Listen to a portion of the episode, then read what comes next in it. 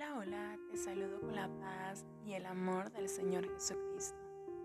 El día de hoy quiero compartir una pequeña porción de la palabra de Dios contigo y eso titula Aún en la pandemia puedes hacer planes. Vamos a estar leyendo el libro de Santiago capítulo 1 versículo 5 que dice de esta manera. Si necesitan sabiduría, pídansela a nuestro generoso Dios, y Él se la dará.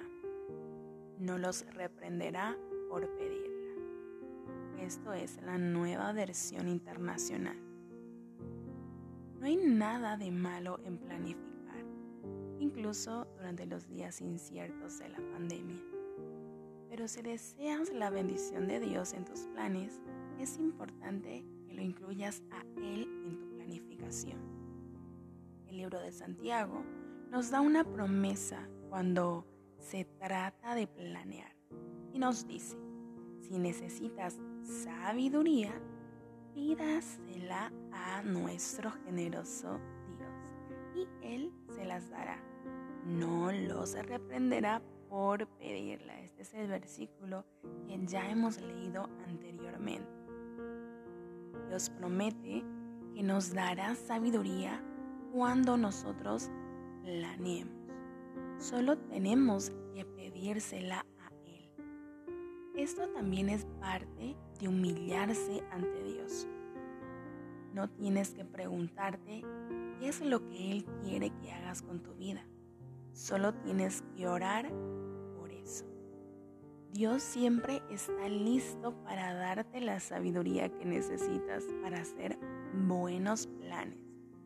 Vivimos en una época única y es posible que sintamos que la mayoría de las áreas de nuestra vida están en el limbo. Es posible que sientas que no puedes hacer ningún plan o que estás atrapado en una situación temporal. Tal vez ni siquiera hayas hecho algún plan porque tu único objetivo es superar esta pandemia. Pero a medida que la pandemia se prolonga más y más, no querrás perder todo este tiempo, estas semanas, estos meses e incluso este año. Puede parecer que el tiempo se detiene, pero los propósitos de Dios siempre avanzan.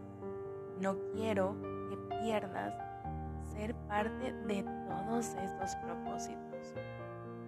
Si bien hay muchas cosas durante esta pandemia que no puedes controlar, pero también hay muchas cosas sobre las que sí tienes el control. Así que es un desafío para nosotros el poder apartar una hora en esta semana para tener un tiempo de oración, para hacer, hacer un plan.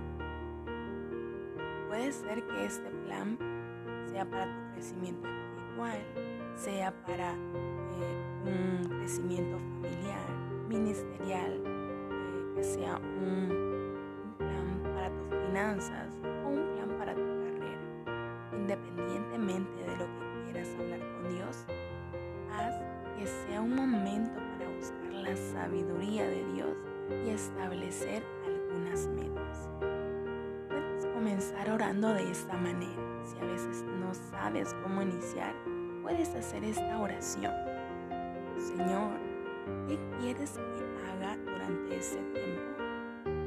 ¿Qué quieres que haga con mi vida? ¿Cuál es tu voluntad, mi Dios? Por favor, dame tu sabiduría para que pueda servirte bien y cumplir con los propósitos que tú tienes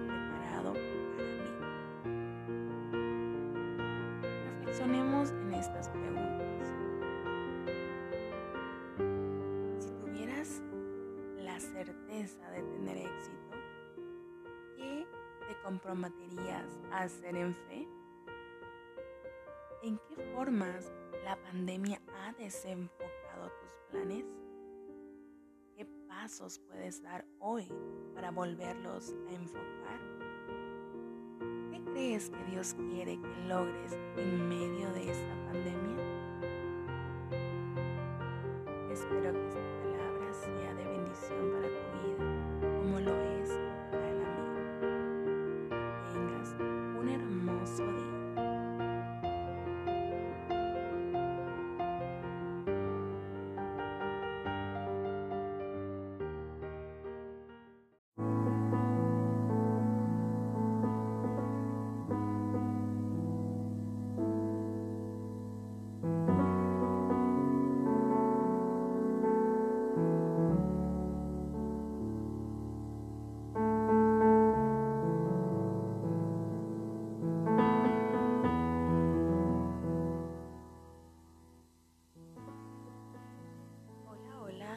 Saludo con la paz y el amor del Señor Jesucristo.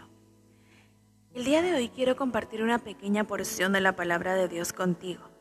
Y eso titula Cuatro razones por las que Dios quiere que seas misericordioso. Vamos a leer el libro de Mateo capítulo 5 versículo 7 que dice de esta manera. Bienaventurados los misericordiosos porque ellos serán tratados con misericordia. En otras palabras, lo que das, vas a recibir. Tienes que aprender a ser un ministro de misericordia si quieres la bendición de Dios en tu vida. Pero, ¿por qué quiere Dios que muestres misericordia a los demás? ¿Por qué es tan importante ser misericordiosos? El día de hoy vamos a ver estas cuatro razones por la cual Dios quiere que seas misericordioso. Razón número uno, porque Dios te ha mostrado misericordia. Vamos a leer el libro de Efesios, capítulo 2, versículos 4 y 5, que dicen de esta manera. Pero Dios es tan misericordioso y nos amó con un amor tan grande que nos dio vida juntamente con Cristo, cuando todavía estábamos muertos a causa de nuestros pecados. Por la bondad de Dios han recibido ustedes la salvación. Dios quiere que transmitas la misericordia que has recibido de Él. Razón número dos, porque Dios te pide que tú seas misericordioso. ¿Quieres un resumen de lo que es la vida? Aquí lo tienes. Vamos a leer el libro de Miqueas, capítulo 6, versículo 8, que dice de esa manera: Pueblo de Dios, ya el Señor les ha dicho qué es lo que Él espera que ustedes hagan. Ya Él les ha enseñado lo que es bueno y espera que ustedes hagan. Lo que el Señor les pide es que practiquen practiquen la justicia, que sean misericordiosos y que vivan siguiendo fielmente sus instrucciones. Razón número 3. Porque vas a necesitar más misericordia en el futuro. Vas a cometer muchos errores, desde ahora hasta cuando llegues al cielo, y vas a necesitar la misericordia de Dios pero no puedes recibir lo que no estás dispuesto a dar. El libro de Santiago capítulo 2 versículo 13 dice, no habrá compasión para quienes no hayan tenido compasión de otros. Pero si ustedes han sido compasivos, Dios será misericordioso con ustedes cuando lo juzguen.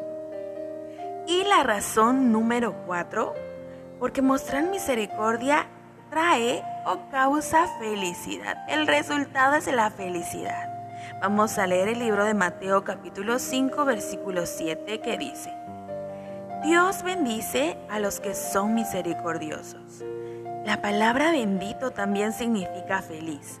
Así que cuanto más aprendas y demuestres esta cualidad, más feliz y bendecido serás. Vamos a reflexionar en estas preguntas.